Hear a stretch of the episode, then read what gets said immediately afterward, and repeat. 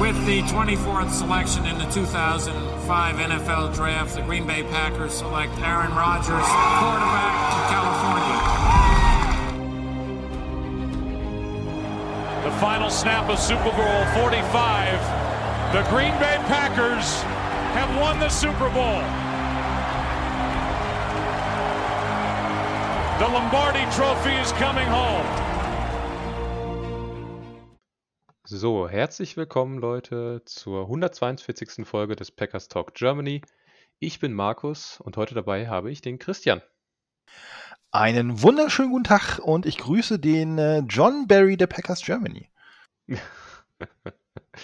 ähm, ja, letztes Saisonspiel ist vorbei.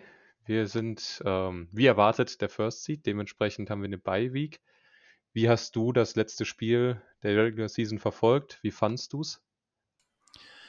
Ähm, ich, also für mich sind es die beiden entspanntesten Wochen der Saison. Erstmal, es ging im letzten Spiel um nichts mehr. Ähm, dazu dann die, die Bye Week in den, am kommenden Wochenende. Also entspannter ging es nicht. Ähm, das Spiel selber, ja, habe ich vorher auch schon geschrieben in der Preview, ähm, war einfach, ist ein Muster ohne Wert. Ja, es ging um nichts mehr für beide Teams nicht. Ähm, Unterm Strich war es sehr entertaining, was äh, nur bedingt an den Packers lag, muss ich gestehen, aber auch an den Lions. Also von daher doch, äh, ich glaube, für neutralen Zuschauer oder wenn man das guckt, so völlig ohne Vereinsbrille, war das doch sehr ansprechend, was da gezeigt wurde. Ja, würde ich dir absolut zustimmen. Also ich habe mich auch in einem Twitter-Space, der von den äh, Patriots Germany wöchentlich veranstaltet wird, mit den Leuten darüber unterhalten und die haben auch alle gesagt, dass sie sehr viel Spaß an dem Spiel hatten Klar, der Ausgang war jetzt nicht schön für uns, aber es war ein sehr unterhaltsames Spiel. War schön, mal wieder einige Backups zu sehen, dass die äh, auch mal ein bisschen Spielzeit bekommen und die Lions haben dann letztendlich dafür gesorgt, dass äh, doch einiges an Unterhaltung reingekommen ist ins Spiel. Und ähm, ja, Packers sahen dann teilweise doch nicht ganz so toll aus, muss man leider so sagen. Insbesondere gegen die ganzen Trickplays, die die Lions da aus dem Hut gezaubert haben, die wirklich sehr geil anzusehen waren. Also muss man jetzt mal so das Lob aussprechen. Und die, unsere Packers sagen dagegen relativ scheiße aus, leider. Also unter Umständen ist auch das, was, was uns in den Playoffs dann erwarten könnte, dass da der eine oder andere sich mal anschaut, wie das Ganze funktioniert hat und da das eine oder andere aus dem Lions-Spiel doch noch mitnimmt. Obwohl es genau wie du gesagt hast, ja ein Spiel, eigentlich ein Spiel war, für den, wo es um nichts mehr ging. Ne? Wir hatten unseren First Seed sicher. Für die Lions ging es nur noch darum, ob sie jetzt den ersten oder den zweiten Pick im Draft haben. Und letzten Endes dann, ja, wollten die Lionesses am Ende mehr, um halt die Saison nochmal positiv abzuschließen. Für uns war es egal und dementsprechend haben die Lions dann doch verdient gewonnen. Ja, ich fand auch, du hast in der ersten Halbzeit auch gemerkt, ähm, es ist vielfach einfach so der Druck abgefallen. Es war kein Druck da, du musstest nicht unbedingt gewinnen. Ähm, und äh, ja, die Defense hat dann teilweise, also gerade in der ersten Halbzeit, den letzten Schritt nicht gemacht. So, und mhm. das merkst du dann auch. Und ähm, ich finde einfach auch, ähm, ich muss so ein bisschen den Hut ziehen, für mich jetzt vor den Lions. Ähm, mit der Trümmertruppe machen wir uns nichts vor. Das ist eine Trümmertruppe, äh, die mit Sicherheit ihre Highlights hat. Ähm, Im letzten Spiel so zu gehen, dass du es trotzdem gewinnen möchtest, ähm, finde ich schon gut. Und ähm, sie haben hier und da auch sehr kreatives ähm, Playcalling betrieben. Ähm, Jared Goff hatte seine guten Momente ähm, und natürlich, was aus deutscher Sicht natürlich immer wieder schön ist, Amon Rasan Brown, ähm, der die Packers vor große Probleme gestellt hat. Aber wie gesagt, ähm, viel Credit. Ich glaube aber, wenn es jetzt in Woche sieben oder acht gewesen wäre, wo es noch richtig um was geht, dann äh, wäre das Spiel auch etwas anders ausgegangen. Ja, definitiv. Gut, dann hätten natürlich auch die ganzen offensiven Starter durchgespielt. Ne? Ich glaube, Rogers ist kurz vor der Halbzeit rausgegangen und ähm, auch Adams und Bakhtiari und so weiter und wer alles gespielt hat, alle so um die Halbzeit rum sind sie alle vom Feld gegangen. Klar, das ist das letzte Spiel, da will man keine Verletzung mehr riskieren und dann sollen halt auch mal die Jungs, die in der zweiten Reihe stehen, Spielzeit bekommen. John Love, zu dem kommen wir gleich noch ein bisschen, hat Spielzeit bekommen. Patrick Taylor hat Spielzeit bekommen. Das sind dann so die Jungs, die ein bisschen mehr Zeit auf dem Feld bekommen haben. Ja, wobei, ähm, ich, ich muss für mich jetzt sagen, ähm, mir hat der zweite Anzug in der zweiten Halbzeit nicht gefallen. Ähm, das hat noch nicht mal unbedingt was jetzt mit einzelnen Spielern zu tun.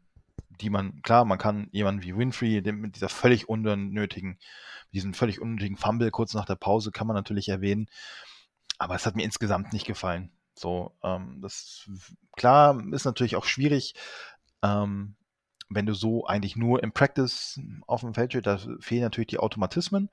Ähm, dafür zahle ich auch gleich drei Euro ins äh, nicht vorhandene Phrasenschwein. Aber unterm Strich, ähm, mir war das teilweise einfach zu wenig. Weiß nicht, wie du das siehst, Markus, aber gerade in der Defense, Slayton, den du erwähnt hast, mal so ein bisschen außen vor. War das von den Ersatzleuten schlicht und ergreifend zu wenig, um auch mal zu sagen, hallo, hier bin ich. Äh, ich könnte eine Alternative für die Playoffs sein. Ja, genau das, was du angesprochen hast, ist ein ganz großes Problem gewesen. Also grundsätzlich die, die Defense sah bei diesen ganzen Trickplays sah die teilweise komplett verwirrt und äh, vollkommen verloren aus. Ähm, und das war teilweise noch mit, den, mit dem kompletten ersten Anzug, die ja auch noch bis, äh, bis in die zweite Hälfte reingespielt haben. Also ich habe mich auch gewundert, warum man da ähm, noch mit dem ersten Anzug spielt. Aber ja, ich habe jetzt auch keinen wirklich gesehen, der sich jetzt aus der zweiten Reihe dafür empfohlen hat, ähm, eine Alternative darzustellen. Und das ist leider ein bisschen schade. Und ähm, letzten Endes sind das solche Spiele, wo sie sich zeigen können. Auf der anderen Seite muss man aber auch sagen, dass gerade in der Defensive sich einige Starter nicht unbedingt empfohlen haben ähm, für die Playoffs. Also wenn man sich mal anschaut, ein Savage hat jetzt nicht unbedingt herausgeragt in diesem Spiel.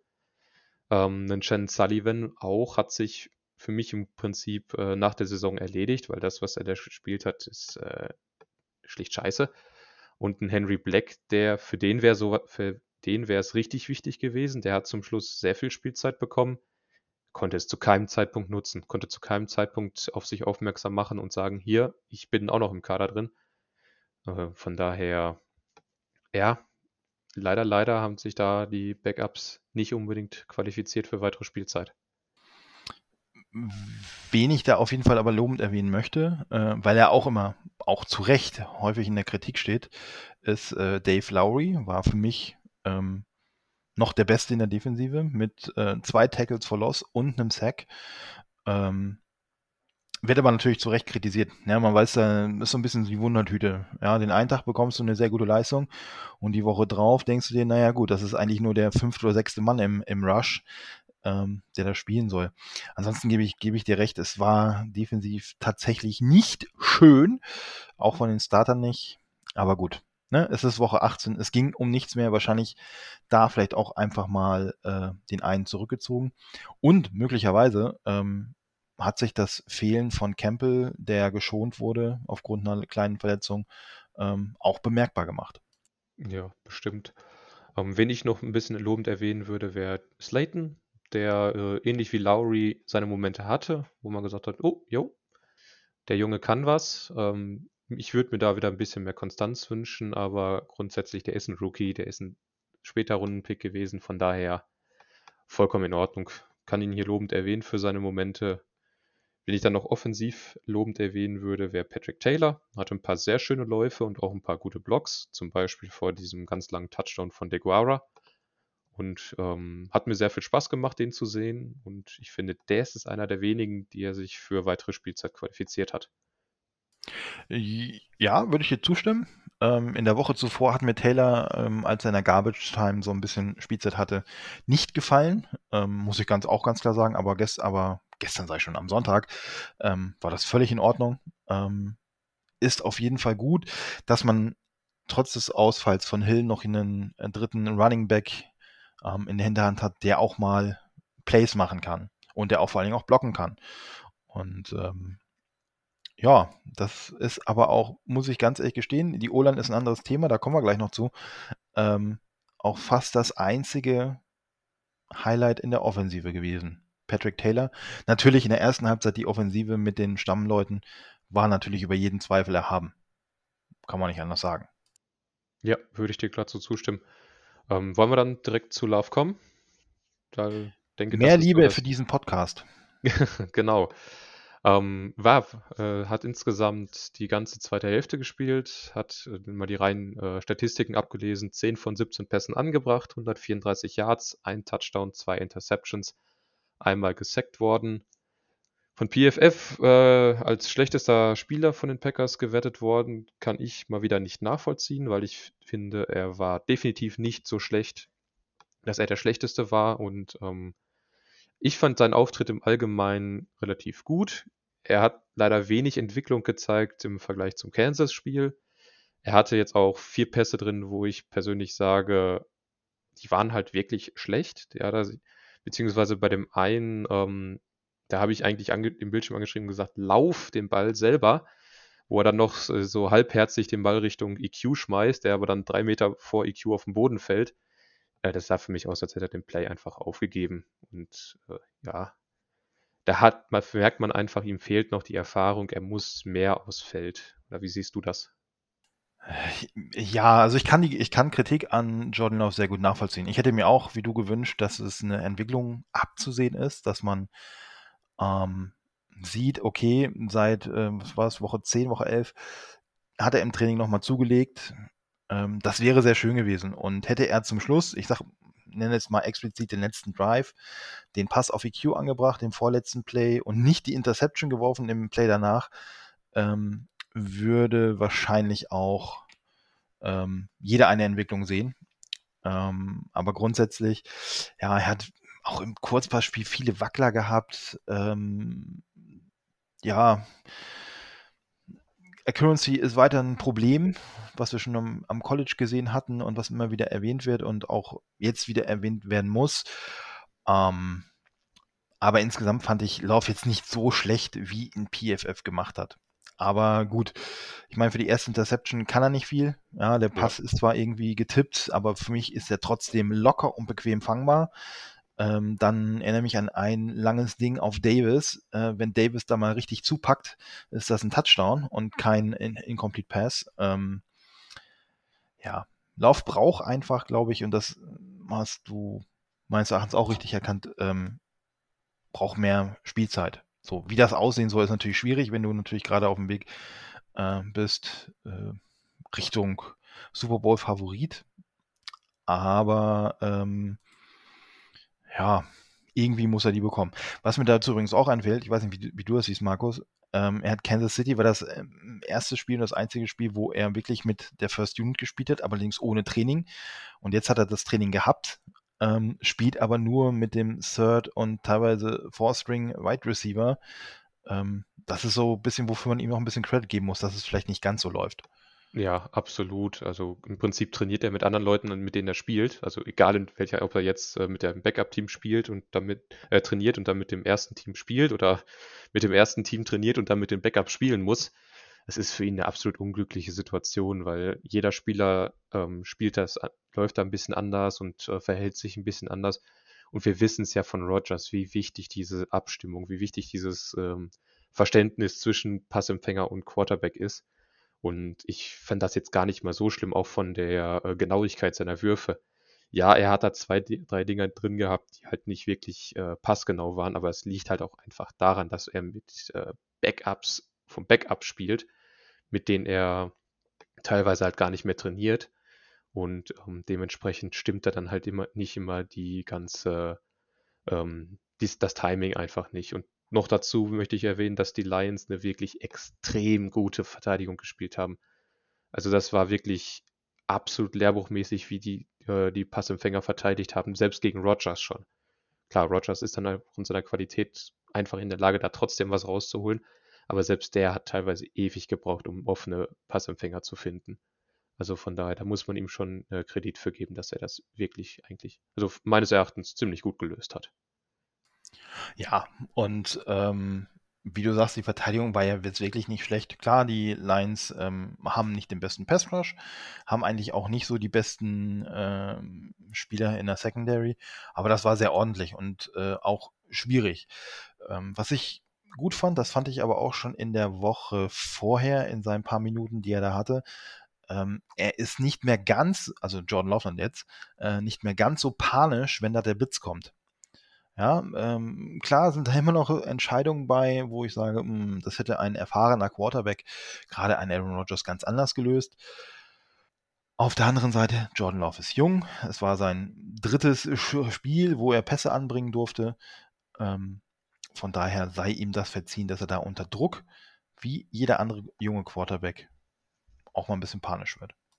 Ja, absolut. Und das, was er da gemacht hat, also da teilweise hat er ja noch die Pässe rausgebracht, obwohl ihm da der Verteidiger schon bald im Gesicht hängt, war vollkommen in Ordnung, meines Erachtens. Ähm, hast du noch was zu Love?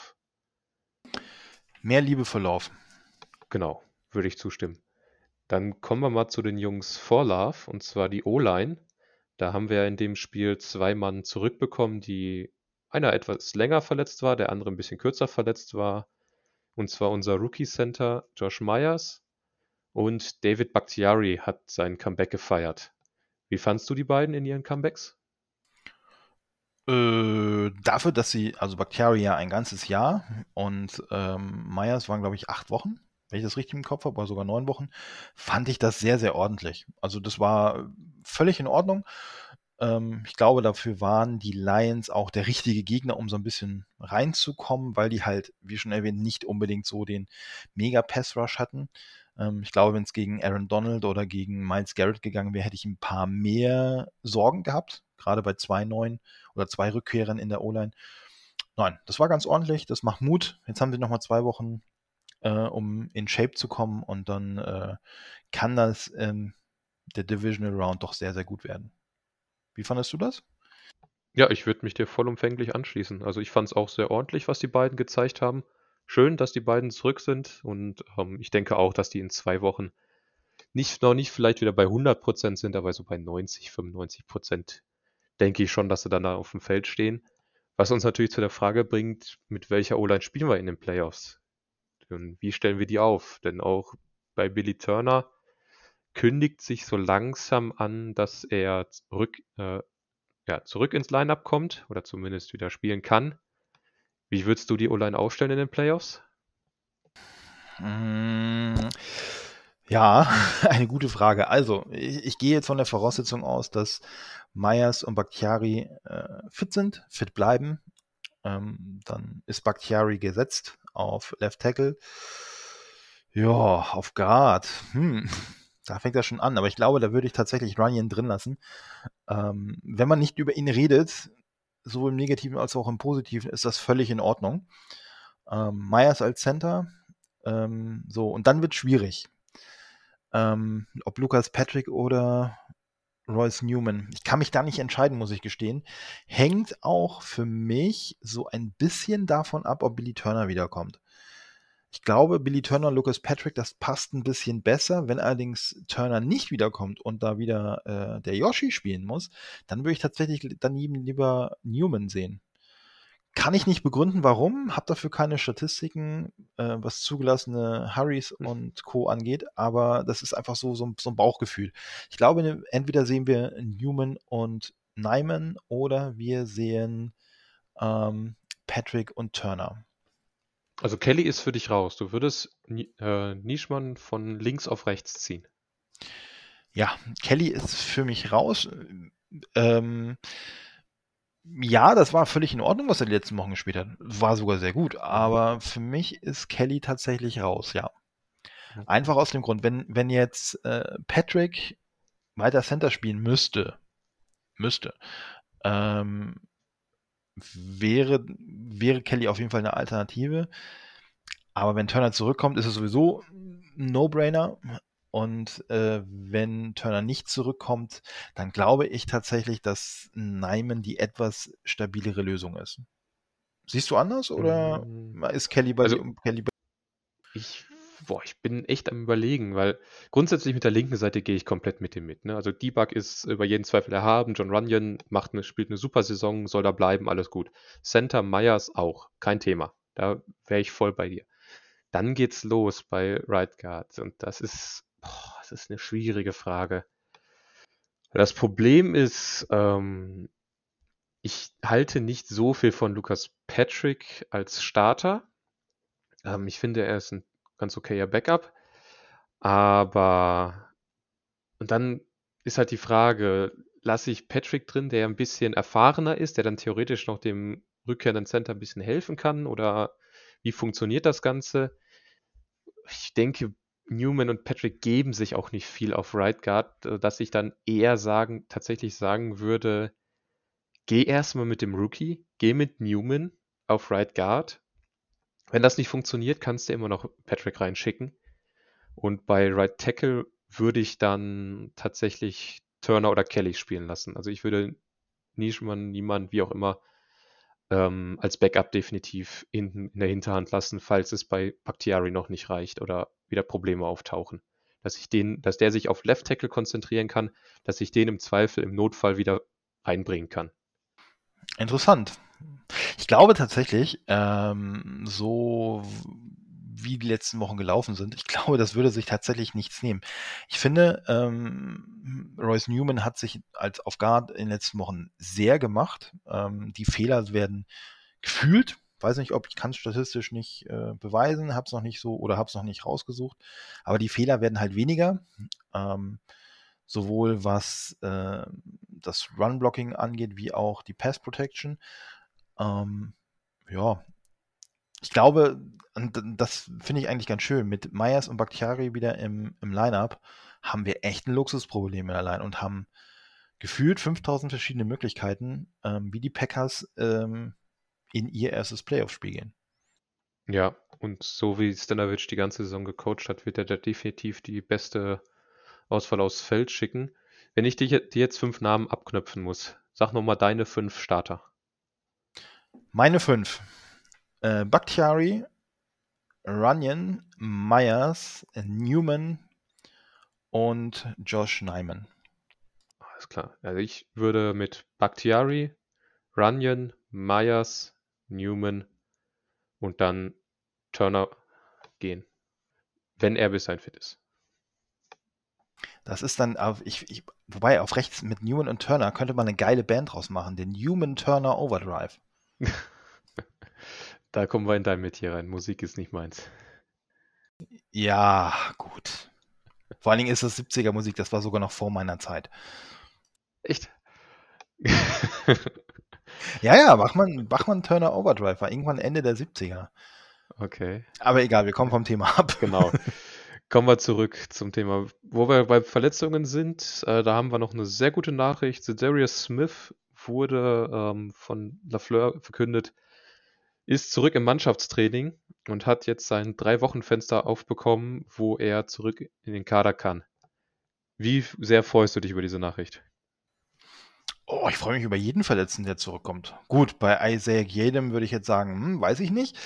Aber bei allen anderen äh, freue ich mich definitiv. Ähm, das ist natürlich, ich drücke immer gerne auf, so ein bisschen auf die Euphoriebremse. Man muss mal gucken, wie hat er die lange Pause ähm, verkraftet, wie fit ist sein Rücken wirklich. Ähm, da aber die Packers eher etwas konservativer an die ganze Sache rangehen, glaube ich, dass er gesundheitlich auf jeden Fall fit ist. Jetzt ist die Frage, wie schnell ähm, kommt er oder wird er so fit, dass er spielen kann.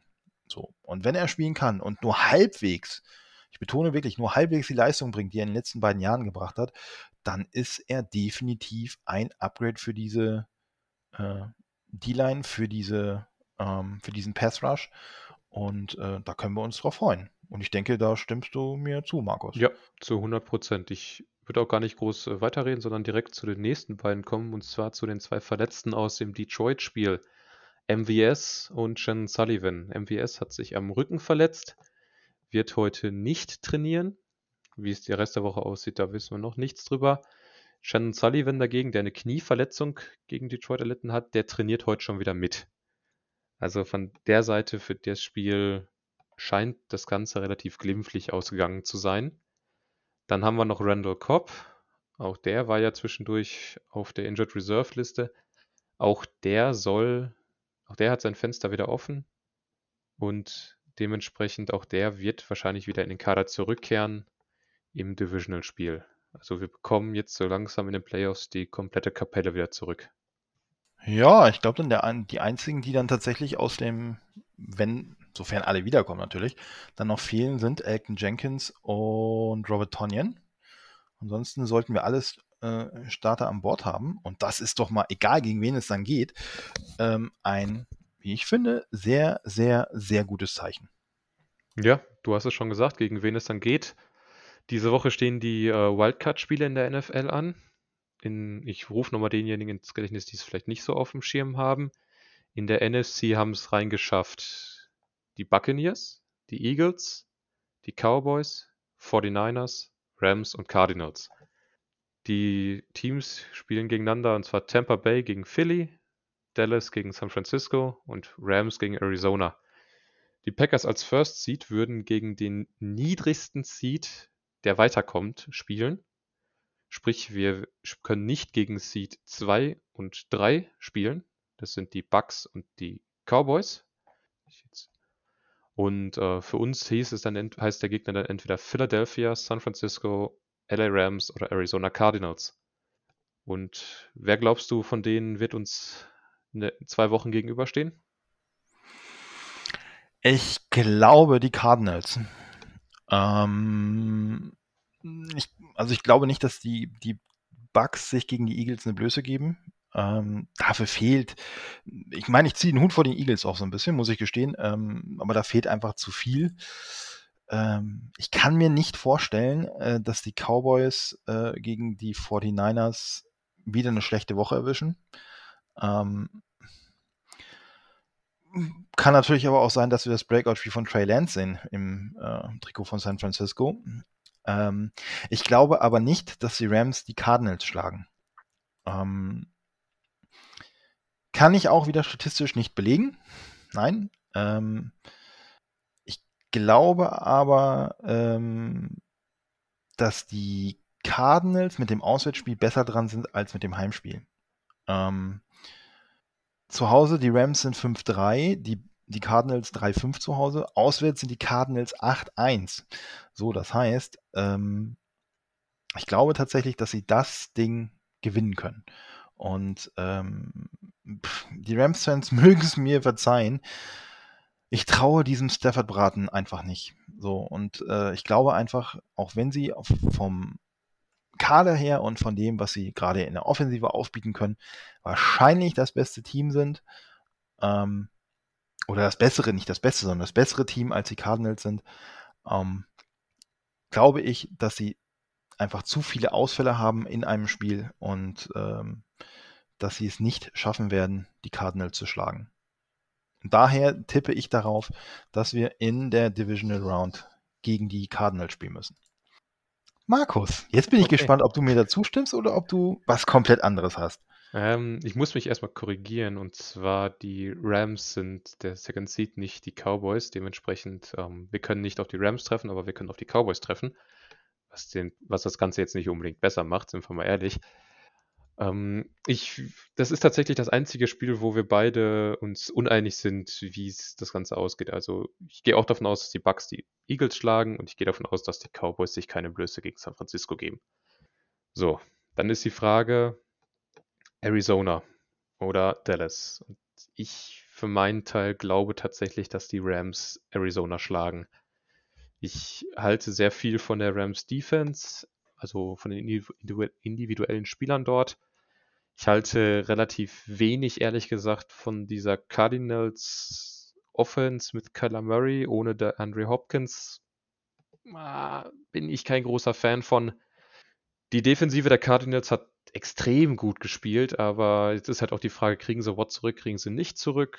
Und dann ist halt auch wieder die Frage, ne, wie fit ist er, weil er war jetzt auch schon wieder lange raus mit Verletzungen und man weiß nicht so wirklich bei ihm. Ähm, klar, die Rams mit Stafford ist eine kleine Wundertüte, erstaunlicherweise.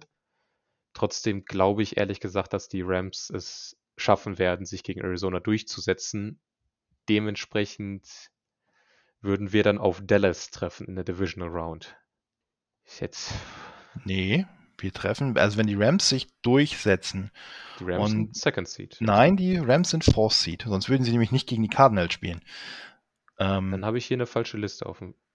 Nee, also ne, es, es, war so genauso, wie du es am Anfang gesagt hast. Äh, okay. Green Bay, Tampa Bay, Dallas, LA, Arizona, San Francisco, Philly, das sind die äh, von 1 bis 7. Und dementsprechend würden die Rams auf die Cardinals treffen. Ah, okay. Gut, dann habe ich Blödsinn erzählt, kann vorkommen. Ähm, ja, aber wie gesagt, ich bleibe dabei, die Rams setzen sich gegen die Cardinals durch. Dann würden wir auf die Rams treffen. Es wäre definitiv ein Matchup, was wir schon ein paar Mal gewonnen haben. Also von und das andere Matchup Tampa Bay gegen, gegen äh, Dallas wäre super für uns. Äh, fliegt auf jeden Fall einer raus von den beiden Teams, vor denen ich am meisten Angst habe. Äh, ja, ja, tatsächlich. Wobei ich eher tendenziell eher ein bisschen mehr Angst vor den Bucks hätte als vor den ähm, vor den Cowboys. Das Einzige, was man, was man ja sagen muss, dass beide Teams, also sowohl Cowboys wie auch Bucks, ähm, jetzt eher die Verletzungsprobleme haben, die die Packers in den letzten Wochen und Monaten hatten.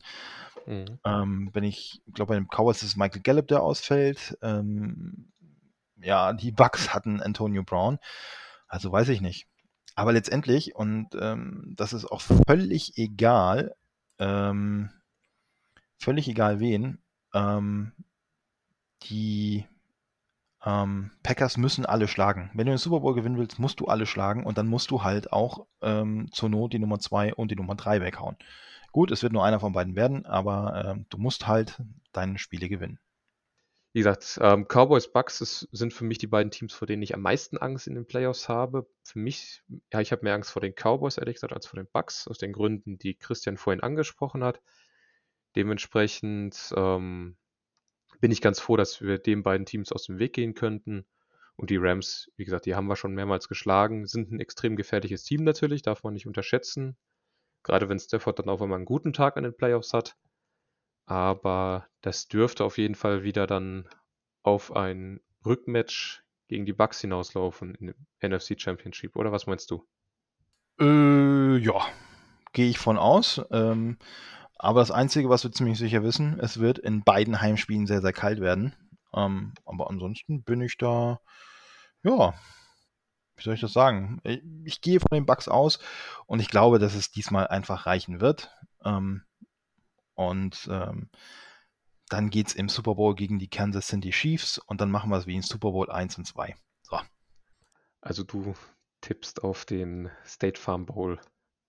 Ich tippe auf den State Farm Bowl und äh, ich tippe darauf, dass äh, der alte Mann den Ring mit nach Hause nehmen darf. Es wäre ihm zu gönnen, auf jeden Fall. Gut, dann haben wir die Playoffs auch schon mal abgehandelt. Kommen wir zu einem Off-Season-Thema und zwar haben am Black Monday sieben Head Coaches ihre Anstellung verloren und die Packers als First Seed der NFC mit 13 Siegen in der dritten Saison sind natürlich ein interessantes Ziel für Assistant Coaches, die abgeworben werden können. Und zwar Nathaniel Hackett hat schon Anfragen bekommen zu Interviews von den Denver Broncos, unter anderem, und Luke Getzi, unser Quarterback Coach und Passing Game Coordinator von den Packers. Auch der hat schon Anfragen bekommen. Ich glaube, von Miami war das. Und dann gibt es noch einen dritten Kandidaten, der immer wieder genannt wird, unser Offensive Line Coach Adam Stanovich ist auch Run Game Coordinator, hat aber bisher noch keine offizielle Anfrage bekommen. Was glaubst du, Christian? Werden wir einen verlieren? Werden wir keinen verlieren? Oder verlieren wir sogar alle drei? Ja, meine Glaskugel sagt, Moment, ich gucke, ich weiß es nicht. Ähm, es kann, also ich glaube, Nathaniel Hackett hatte, glaube ich, auch sogar eine Interviewanfrage von den Jacks. Ähm, ja, stimmt, hat er auch noch gehabt, ja. Also bei, bei Hackett glaube ich es tatsächlich nicht. Ich glaube, wir verlieren, wir verlieren einen. Also Hackett wird's, werden wir nicht halten können. Kann ich mir beim besten Willen nicht vorstellen. Es sei denn, ähm, er sagt freiwillig, nö, das sagt mir alles nicht zu. Aber ansonsten wird irgendwer wird zugreifen. Ähm, er gilt ja so allgemein als äh, das Brain hinter den ganzen Gameplans der Packers. Ähm, gilt als Trainer, der enorm des, oder dessen Stimme enorm viel Gewicht im Lockerroom hat. Ähm, von daher kann ich mir vorstellen, dass, dass so einer, ähm, nachdem er jetzt auch zum Beispiel das Experiment mit einem College-Coach mal wieder schiefgegangen ist mit Urban Meyer, ähm, dass er was bekommt. Bei Getzi, ja, weiß ich, weiß ich nicht. Ähm, das ist natürlich von, ich sag mal, vom Quarterback-Coach zum Head-Coach ist natürlich ähm, ein Riesenschritt. Ich könnte mir aber, wenn bitte ihn Getzi tatsächlich auch verlieren sollten, höchstens vorstellen, dass er irgendwo OC wird. Ähm, aber gut, ich bin nicht in den Köpfen der NFL-Verantwortlichen. Ähm, von daher ist da auch alles möglich. Was mich wirklich auch überrascht ist, dass äh, Adam Stanovich nichts zumindest haben wir nichts gehört und nichts gelesen, ähm, dass er kein Interview bisher bekommen hat. Äh, kann natürlich noch kommen. Ja, wer weiß, wer noch so seine äh, Trainer rausfliegen lässt und wer dann auch endlich mal in Quark kommt in Sachen ähm, Planung für 2022 und 2023. Ja, dass wir alle drei verlieren, halte ich für ausgeschlossen. Ähm, ich glaube, dass wir, dass wir Hackett verlieren werden. Dann einer der anderen beiden aufrücken wird zum OC. Ähm, aber das ist auch, glaube ich, alles. Es würde mich wundern. Ähm, es sei den betreffenden Personen definitiv zu gönnen. Die haben eine gute Arbeit geleistet. Alle drei. Ähm, aber dass wir alle drei verlieren, kann ich mir beim besten Willen nicht vorstellen. Siehst du das anders, Markus? Nee, ich würde dir da wirklich so zustimmen, wie du es gesagt hast. Wobei ich es tatsächlich so glaube, dass wir auch Hackett ist, äh, gehe ich fast von aus, dass wir den, also gehe ich zu 99 Prozent von aus, dass wir den verlieren. Und ich glaube, er wird einen der beiden mitnehmen als Offensive Coordinator. Ich hoffe nicht Stanovic, aber ich glaube fast, es wird Stanovic werden. Weil wäre blöd, wenn er den nicht mitnimmt, sind wir mal ganz ehrlich. Der macht so eine super Arbeit. Und ähm, Getzi wird dann entweder Quarterback-Coach bleiben und man wird ihm noch so die OC-Rolle zuschieben, so als Beförderung, dass er, er dann bei den Packers bleibt. Also ich denke, so wird sich das aufteilen. Einer wird gehen, nimmt einen zweiten mit und der dritte wird dann der neue OC. Glaubst du, dass wir irgendwie einen externen Einfluss bekommen? Irgendwer der, der extern ähm, eventuell als OC einem der anderen vorgezogen wird? Schwierig, kann ich mir aktuell fast nicht vorstellen. Also ich glaube es nicht. Ich glaube, da wird, würde Lafleur ähm, intern hochziehen, weil an sich funktioniert die Offense ja so, wie sie jetzt zusammengestellt ist. Und aber da bin ich, glaube ich, zu wenig drin, als dass ich sagen könnte, welcher Coordinator da eventuell oder welcher offensive Coach da noch Input geben könnte in die Offensive. Ich glaube, wenn wir ähm, Einfluss von außen bekommen, dann wird es im Special Team sein. Da muss es aber auch sein. Gehen wir mal auf die andere Seite des Balles. Da wird ja gar nicht drüber ähm, mhm. gesprochen, über die Defensiv-Coaches. Gut, Joe Barry lasse ich jetzt außen vor. Das ist ein Thema für einen eigenen Podcast. Ähm, genau, Spoiler da kommt an, übrigens auch ein eigener Podcast in nächster genau, Zukunft. Ähm, wen ich aber noch auf dem Schirm habe, zumindest als Koordinator irgendwo, ist Jerry Gray. Ja. Ähm, der ist aktuell Pass-Game Coordinator für die Defense und äh, Coach der Defensive Backs.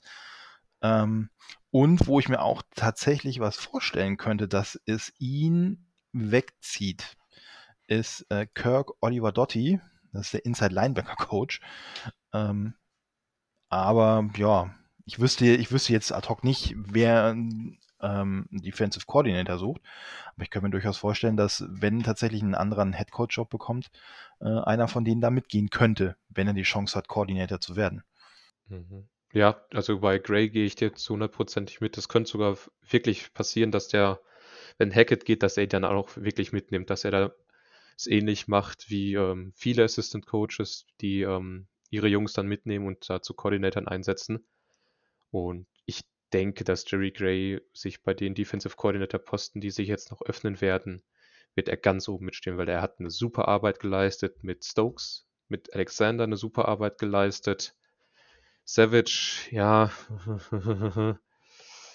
auch mal ein anderes Thema, aber der, ähm, auch die äh, Wochen, wo Barry halt raus war, wo er zusammen mit dem D-Line-Coach Montgomery die Defense geführt hat gegen Arizona, war das ja, das sah ja coverage-mäßig auch gut aus. Von daher, da glaube ich schon, dass wir da Gray verlieren werden. Ansonsten Oliver Dotti, ähm, der geht hoffentlich, aber halt nicht äh, ja, zu einem anderen Team. Ich glaube, ähm, sein Track Record ist da jetzt nicht gut genug, dass da irgendjemand sagt, jo, den will ich als Defensive Coordinator haben, sondern man wird ihn einfach austauschen in der Hoffnung, jemand Besseren zu finden. Apropos jemand Besseren zu finden, ich hoffe ja, dass wir ähm, bei den Special Teams Koordinatoren was machen. Mhm. Ähm, sowohl Maurice Drayton, ja, wobei, gut, lassen wir ihm nochmal ein Jahr ähm, als Chef sein. Er war ja vorher nur der Assistent. Auf der anderen Seite, nee, da muss ein frisches Blut rein. Von daher, hm. Drayton weg und ähm, Rainer Stewart, und da bin ich, da bin ich vorhin, als ich das gelesen habe, völlig vom Glauben abgefallen. Er hatte von 2019 und 2020 äh, Special Teams Quality Control. Und ich habe mich, frage mich jetzt immer noch, welche Quality? Ja, keine Ahnung, kann ich dir nicht sagen. Also Special Teams, ich habe es vorhin schon angeklingen lassen, meiner Meinung nach muss man da komplett Tabula Rasa machen. Man hat es mit Leuten versucht, die von innen kommen. Es hat nicht funktioniert und jetzt müssen wir halt endlich mal Leute von außen holen, die von guten Special Teams kommen, die oder die wissen oder die schon gute Special Teams geführt haben, die jetzt vielleicht aktuell keinen Job haben und die da reinsetzen, weil es geht ja nicht viel schlechter und ja, dementsprechend, da muss von außen was kommen und definitiv dieses von innen hochziehen und hoffen, dass es dann besser wird, das funktioniert offensichtlich nicht. Nee, ist nicht von auszugehen. Ähm, aber gut, schauen wir mal. Es wird auf jeden Fall so oder so ein spannender Sommer. Dann dementsprechend, wenn du nichts mehr hast, würde ich euch Zuhörern wünschen ein schönes Wochenende. Genießt die Spiele, sind ein paar sehr geile Paarungen dabei. Und dann bis nächste Woche. Ja, ähm, ich habe tatsächlich nichts mehr. Geschichtsstunde lasse ich heute mal. Ich spoiler schon mal, freut euch aufs Wochenende. Da gibt es drei Artikel in Folge. Äh, könnt ihr dann lesen bei uns auf der Homepage. Ähm, ansonsten schießen wir Markus an. Äh, genießt die Spiele mal so völlig ohne Druck, ohne graue Haare, nur mit ein paar Nachos äh, und einer leckeren Chili-Soße, keine Käsesoße, Chili-Soße. Und äh, ja, in diesem Sinne, go pack go. Go pack go.